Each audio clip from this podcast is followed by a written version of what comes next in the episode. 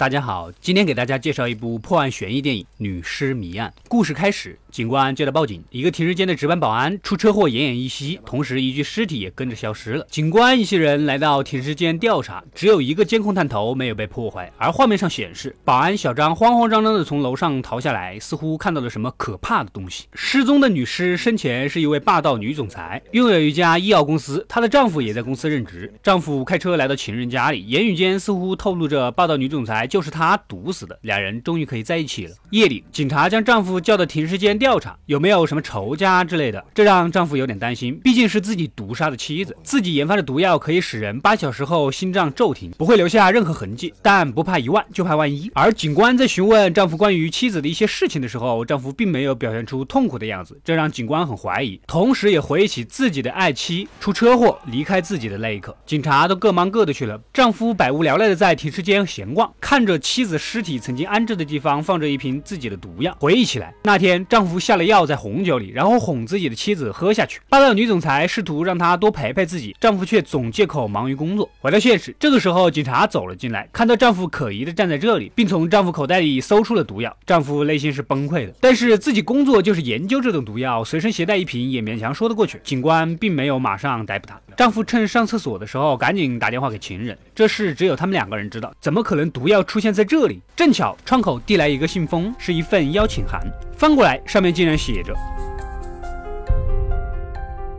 丈夫回忆起来，这就是自己妻子给自己的留言。”丈夫赶紧把信撕了，准备扔马桶冲走。扔是扔了，结果没水。一个警察突然闯了进来，丈夫一咬牙，将碎纸片捞出来吃了。我敬你是条汉子。在外面勘察的女警察也发现了一个脚印。此时，警官告诉丈夫，偷走尸体的神秘人竟然是从密码门中大摇大摆地逃走的，而密码正巧是丈夫使用过的号码。这让丈夫回忆起来，那天他在公司工作，霸道总裁出差公干提早了一天回来，吓了丈夫一跳。不用说，肯定这些天老跟情人勾搭在一起。虽然丈夫态度冷淡，妻子还是送了丈夫一辆他心仪已久的爱玛电动车。突然火灾警报，丈夫趁机给情人打电话，告诉情人可能妻子没有死。他之前对自己出轨有所察觉，而自己正在被他设计的圈套玩弄。这个时候，根据其他警察的调查，大家也知道了这种毒药就是诱发霸道女总裁死亡的原因。被关起来的丈夫听到电话声，在隔壁一具裹尸袋里竟然翻出一个电话，还是用自己妻子手机打来的电话。丈夫战战兢兢地接了电话，什么声音也没有。根据标签，丈夫打电话让情人查一查这个叫小王的尸体生前是做什么的。警官告诉丈夫，他的妻子三个月前就雇了一个私家侦探调查他出轨的事，而侦探的名字就叫做小王。丈夫拉着警官来到刚才的停尸房，发现名字变了，只有小陈、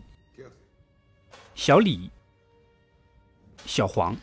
根本没有小王。不管怎么样，丈夫的嫌疑肯定是跑不了了。警官调动手下去搜查丈夫家里，丈夫又趁机跟情人打电话。情人惊恐地告诉他，他收到一份匿名 U 盘，原来他谋杀妻子的事情，妻子一直都是知道的，甚至还有录音。情人打算收拾行李逃走，突然迎面撞来一辆汽车。为了能让警官派人去救情人，丈夫不得不交代一切。原来他是他的一个学生，对他比较崇拜，长久的相处渐渐产生了难以割舍的感情。为了既摆脱妻子。又能得到妻子巨额的财产，还能跟情妇在一起，丈夫决定下毒杀死妻子。丈夫自认为，既然一切都是自己妻子幕后操纵，他没有死，那自己也谈不上犯罪。只要能救情人，一切都是其次。此时，那边搜家的警察打来电话，告诉警官，在丈夫家里搜到了停尸间的建筑图纸，还有案发现场鞋印一模一样的鞋子、枪支等证据。正巧那个被车撞晕的保安也醒了过来，告诉了大家当晚的一切。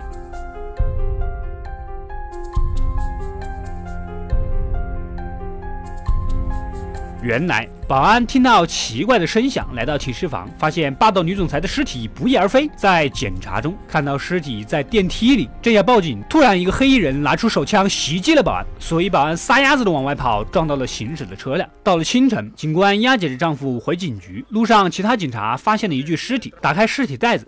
竟然就是霸道女总裁，这下丈夫给跪了，妻子也死了，自己认罪的录音也有了。而警官告诉丈夫，无论是学校还是他提供的情妇公寓地址，完全就查不到情妇这个人，根本就不存在这个女人，这都是丈夫为了谋杀妻子而幻想出来的借口罢了。丈夫的内心是完全崩溃了，拼命的想要逃走，突然心脏阵痛倒在了地上。警官告诉丈夫他的故事。他和妻子还有女儿车开得好好的，突然一辆豪车违规撞了过来。原本妻子是不会死的，只可恨肇事者当场逃逸，周围没有其他人。最终，妻子在一个小时之后不治而亡。直到几年后，女儿记起来自己瞥见了一个独特的吊饰，追查后得知肇事者就是当年的霸道总裁两口子。说着，警官拿出自己女儿的照片，正是丈夫的情妇。原来这一切都是警官和女儿设计出来的。警官偷走了尸体，女儿将物证藏在丈夫的家里。警官安排这一切，让丈夫相信自己的妻子没死，并且诱导他认罪。女儿接近丈夫，就是为了确定没有认错两个凶手。而就在八小时前。